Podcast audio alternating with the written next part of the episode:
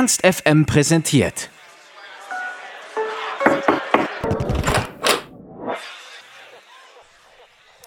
Die Mode. Das sind Frontmann Max und Producer Justus. Die beiden liefern uns seit 2019 feinsten Indie-Pop mit Einflüssen aller Art. Nachdem die beiden 2021 ihre erste EP veröffentlicht haben, waren wir natürlich neugierig, was als nächstes kommt und haben Max zum Online-Interview getroffen. Da er uns unter anderem über das digitale Musikerdasein in der Pandemie und Musik, die im Algorithmus auffällt, erzählt. Wer noch mehr Details hören möchte, hört am besten weiter.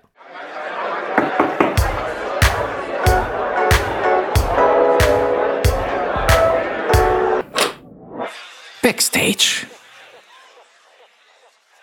Also für die Leute, die sich das Interview anhören Hi. und euch äh, schändlicherweise nicht kennen, kann ich ja nochmal sagen, äh, ich spreche heute mit Max von Die Mode und die machen sehr schönen deutschen Indie-Pop mit ganz vielen verschiedenen Einflüssen.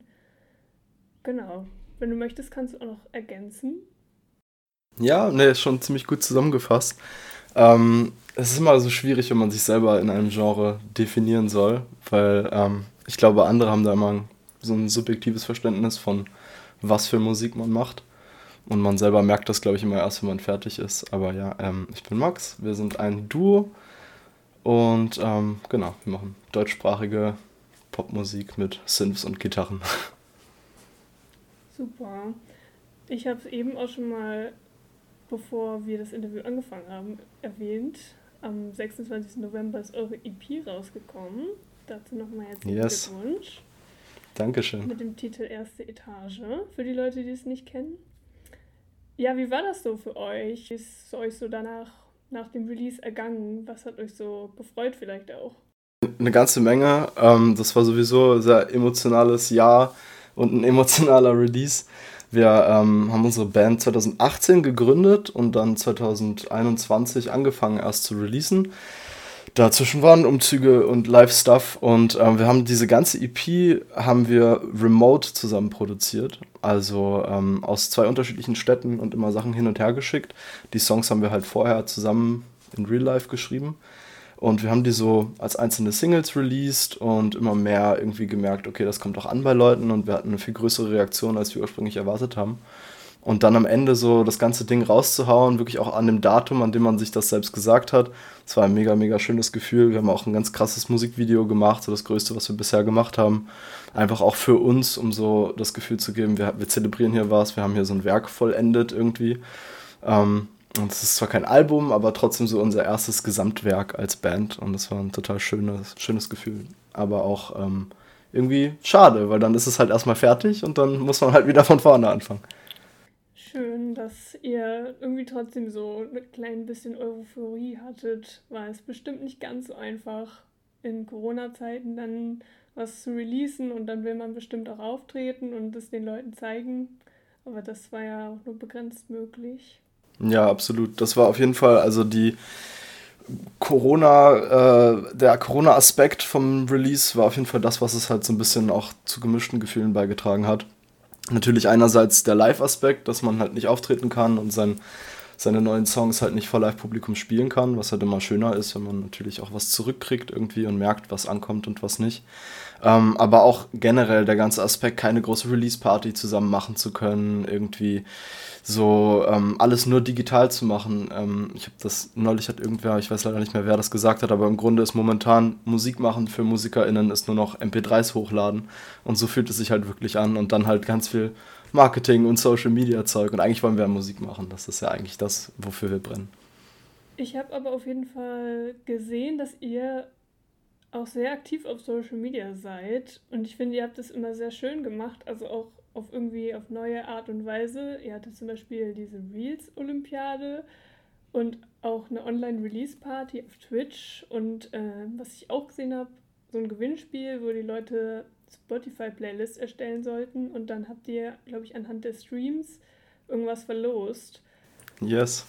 Ähm, ja, wir versuchen so ein bisschen Spaß damit zu haben und unterschiedliche Wege äh, zu finden, wie man mit Leuten interagieren kann auf digitalen Wegen, weil immer nur posten und Kommentare kriegen ist äh, eben nicht, was wir wollen. Das ist halt das, was ich vorhin gesagt habe. Es ist immer schöner, wenn man auch was zurückkriegt, wenn man das Gefühl hat, das ist irgendwie ein Dialog. Und da gehören solche Experimente oder, oder Ideen, sage ich mal, gehören da auf jeden Fall dazu. Das hat auch total viel Spaß gemacht ähm, und da probieren wir uns immer noch so aus. Also momentan sind wir am, am aktivsten auf Instagram, würde ich sagen. Äh, was natürlich ein bisschen gruselig ist, dass Instagram jetzt vielleicht abgeschaltet wird. Ähm, aber ja, wir wollen dieses Jahr gucken, dass wir auf TikTok ein bisschen mehr unterwegs sind und da vielleicht mal ein paar interessante Formate ausprobieren. Wir haben da schon so ein paar Ideen. Ähm, da sind wir so, wir probieren uns noch aus und, und versuchen irgendeinen Weg zu finden, uns zu zeigen und irgendwie auch so, also nicht nur unsere Musik, sondern auch unsere Persönlichkeiten zu zeigen und nicht nur Promo zu machen. Wir wollen ja wirklich, dass die Leute uns auch kennenlernen können, wie man es eben dann bei einem Live-Konzert viel mehr hätte, als wenn man nur eine Spotify-Playlist anhört. Ja, cool. Also ist das auf jeden Fall auch was, was ihr wenn man das so sagen kann, nach Corona weitermachen würdet? Oder, also es gibt ja KünstlerInnen, die sagen, ich habe überhaupt keinen Bock auf Social Media Kram und ich will einfach nur Musik machen. Aber geht es euch da auch so? Ja. Ja, Juice geht das so. Deswegen mache ich das alles. Ähm, ich kann das komplett nachvollziehen. Äh, wie gesagt, das ist das, was ich vorhin schon gesagt habe. Eigentlich will man ja Musik machen und darum soll es ja eigentlich auch gehen. Und ich kann verstehen, dass es sich für viele Leute dann so anfühlt, als ob man irgendwie abgelenkt wird von dem, was, was eigentlich so die Hauptsache sein sollte. Und man will eben nicht totale Transparenz. Und das wird eigentlich heutzutage so gefordert, gerade wenn man alle sozialen Medien irgendwie bedient und wirklich, man muss sich so ein bisschen nackt machen irgendwie. Und das wollen wir eben nicht. Und ich kann verstehen, dass das für viele Leute frustrierend sein kann. Ähm, wir versuchen halt da aktiv zu sein, wo es uns Spaß macht und wo wir das Gefühl haben, da können wir auch was bieten und da reagieren die Leute auch. Und in den anderen Bereichen lassen wir es halt. Ähm, und da gehört viel Experimentieren dazu. Wir haben halt am Anfang auf YouTube verschiedene Sorten von Videos versucht und jetzt laden wir eben doch nur unsere Musikvideos erstmal hoch, bis wir da irgendwie ein paar mehr Ideen haben. Ähm, also den Struggle verstehe ich auf jeden Fall. Trotzdem was irgendwie zu sagen haben zu können und was zeigen zu können, nutzt man dann eben Social Media. Aber wenn die Pandemie vorbei wäre, würden wir jetzt auch nicht damit aufhören. Wir würden dann nur vielleicht mehr Live-Content von uns zum Beispiel zeigen können. Ja, Live-Auftritte wäre schön, wenn es bald wieder geht. Ich bin auch immer noch am Hoffen. Ja. Gibt es einen Club oder ein Festival, wo ihr am liebsten spielen würdet, wenn ihr euch alles aussuchen könntet? Oh, schwierige Frage. Ich glaube, da ähm, wären wahrscheinlich unsere beiden Meinungen auch ziemlich unterschiedlich. Ähm, Rock am Ring wäre geil, natürlich. ähm, aber da ähm, sind wir an sich total offen. Ich glaube, ganz viel würde es auch vom Line-Up abhängen, so von, ob wir das Gefühl haben, unsere Musik passt da auch rein. Ähm, aber wir würden jetzt auch nicht Nein sagen. Also, wir würden auch auf einem Metal-Festival auftreten, wenn die Leute uns da unbedingt haben wollen. So ist es nicht. Hauptsache spielen wahrscheinlich erstmal. Total. Ah, doch ein, eine Venue fällt mir ein, wo ich unbedingt mal spielen möchte. Das wäre es übel und gefährlich in Hamburg. Da war ich einmal für Cage the Elephant. Und das äh, hat mich sehr beeindruckt. Das ist ein, echt ein total besonderes Gebäude und eine besondere Venue, weil die auch ein bisschen intimer ist irgendwie. Das fand ich sehr schön. Ja, auf jeden Fall. Ich war da auch schon zum Konzert. Fand ich auch sehr nice. Ja. Ähm, genau. Äh, ich habe noch eine Technik-related Frage. Nämlich gibt es auf Spotify ja die Möglichkeit, als Künstler zu sehen, in was für Playlists die eigenen Songs hinzugefügt wurden. Habt ihr mhm. da mal reingeguckt? Gibt es da irgendwelche außergewöhnlichen Playlists, die euch aufgefallen sind? Äh, na, es gibt ja drei verschiedene Sorten von Playlisten auf Spotify: die User-Playlist, die Editorial und die Algorithmic. Und äh, natürlich, also es dreht sich halt alles immer um diese Editorial-Playlisten. Ähm, die meisten sind natürlich User-Playlisten, aber wir sind in echt vielen Playlisten drin, was mich auch überrascht hat. Das meiste sind einfach süße Playlisten von Fans, die halt irgendwie so was heißen wie Samstag mit den Freunden oder gemütliche Abende mit Kaffee oder halt solche Sachen. Ne? Ähm, so die Editorial-Playlist, äh, wo wir ein paar Mal drauf gelandet sind, war die Fresh Finds GSA. Das ist auch eine Playlist, die ich sehr cool finde wo ich auch selber immer wieder reinschaue. Wir haben ja so unsere eigenen Playlisten, die wir auch jeden Monat äh, updaten und da schauen wir dann natürlich auch in solchen Playlisten nach, was wir cool finden. Ähm, aber ja, ganz, ganz viele Playlisten, die einfach süße User-Playlisten sind. Aber habt ihr bestimmt auch gut selber angefeuert mit eurem Playlist-Gewinnspiel. Aber habe ich auf jeden Fall schon von anderen Künstlern auch gehört, dass die das immer cool finden. Ja, es ist auf jeden Fall cool. Wir schauen immer mal wieder. Wir versuchen uns nicht zu sehr so auf die ganzen Stats und sowas zu konzentrieren. Ähm, weil sonst passiert halt schnell, dass man irgendwie nur noch nach den Algorithmen spielt, sag ich mal, und nicht mehr wirklich das macht, worauf man selber Bock hat. Weil, ähm, wenn wir Musik machen würden, die in Spotify-Playlisten besonders gut funktionieren würde, dann wäre das Musik, die nicht auffallen würde, sondern möglichst im Hintergrund gehört wird und dann nicht bemerkt wird, dass ein neuer Song gespielt wird, dann läuft er durch und dann kommt der nächste und das zählt als ein ganzer Stream, damit bloß keiner den Song wechselt oder skippt. Und wir wollen eigentlich genau das Gegenteil. Wir wollen Musik machen, die total auffällt und sofort irgendwie ins Ohr sticht, sag ich mal. Ähm, und, und vielleicht auch die Leute so ein bisschen trennt in der Meinung, weil das finden wir interessanter. Deswegen, ähm, das ganze Playlist-Game ist nicht so, ähm, worauf wir fokussiert sind. Ja, das mit dem Auffallen, finde ich, ist euch auf jeden Fall gut gelungen. Ja, danke schön. Gibt es da, da auch andere KünstlerInnen, die euch besonders inspiriert haben für diese EP oder vielleicht auch für bestimmte Songs? Es ist echt schwer zu sagen, weil natürlich das Songwriting schon ein bisschen äh, zurück ist, sag ich mal. Ähm, aber es gibt natürlich KünstlerInnen und Bands und Acts, die uns inspirieren. Äh, sowohl musikalisch als auch vom Auftreten, als auch wenn es um Social Media geht. Äh, ich denke, ein Einfluss, der wahrscheinlich vielen Leuten aufgefallen ist, ist, ist Bilderbuch. Ähm, aber auch sowas wie Left Boy, äh, Trille, Kaltenkirchen, äh, Metronomy finde ich sehr cool, aber auch zum Beispiel eine niederländische Band, die Jeugd von Tegenwoordig, ist äh, ein Einfluss. Und ähm, ich glaube, da spielt ganz viel eine Rolle drin. Ich habe sowieso das Gefühl, wir machen, oder wir versuchen zumindest, eine Art von Musik zu machen, die nicht so viel vertreten ist im deutschen Raum. Und das ist ein bisschen hard sell. Also ich glaube, für die meisten Leute ist das noch nicht so ganz klar, was das eigentlich sein soll oder was wir da versuchen. Und ich glaube, wir müssen da auch noch so ein bisschen äh, gucken, wer wir sein wollen und was wir machen wollen. Wir haben so eine Idee, aber ich glaube, wir müssen das noch ein bisschen deutlicher formulieren. Vielleicht dann auf dem Album oder auf der nächsten EP wird das nochmal ein runderes äh, Gesamtpaket, wo man denkt, ah, okay, die Mode, that's what that's about.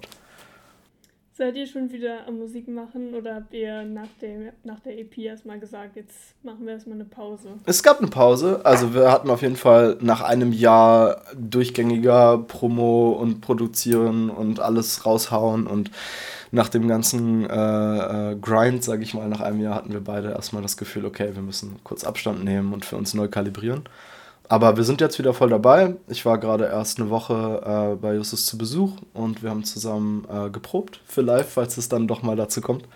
Ähm, und wir haben vor, demnächst eine Woche zusammen einfach Songwriting zu machen. Wir haben auch schon so ein paar Songs in, in, Arbeit, ein paar Songs, die so halb fertig sind, ein paar Ideen.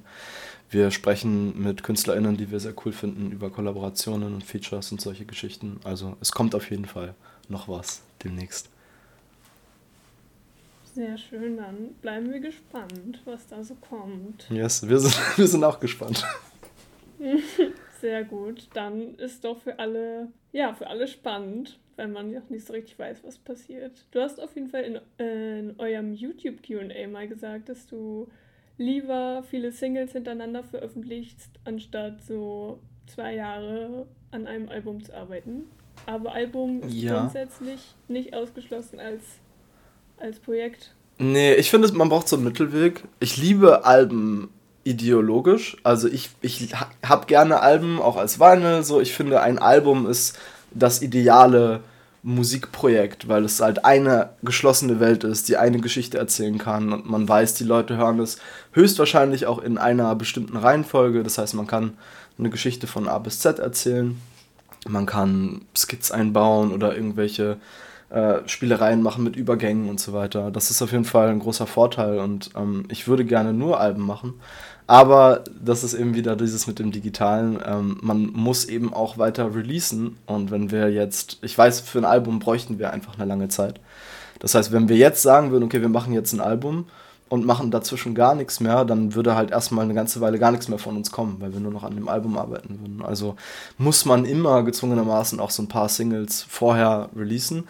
Und das macht auch Spaß. Und ich finde, ähm, so wie ein Album so ein perfektes Gesamtwerk ist, ist eine Single ohne Zugehörigkeit auch was Besonderes und was Schönes, weil es uns die Freiheit gibt, mal was ganz anderes auszuprobieren und nicht gebunden zu sein an so eine Gesamtstruktur, sondern zu sagen, okay, wir haben eine Idee und die passt nicht unbedingt zu irgendwas anderem.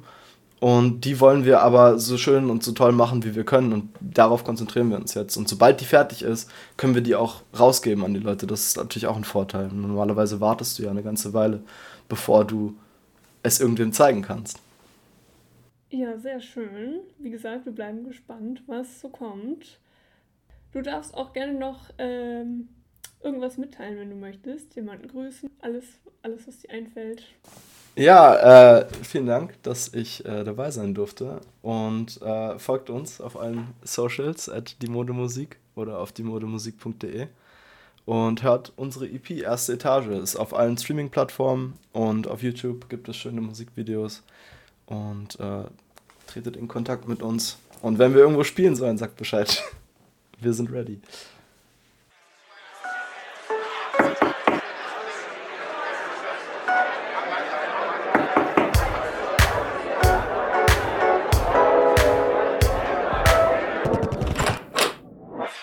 Backstage.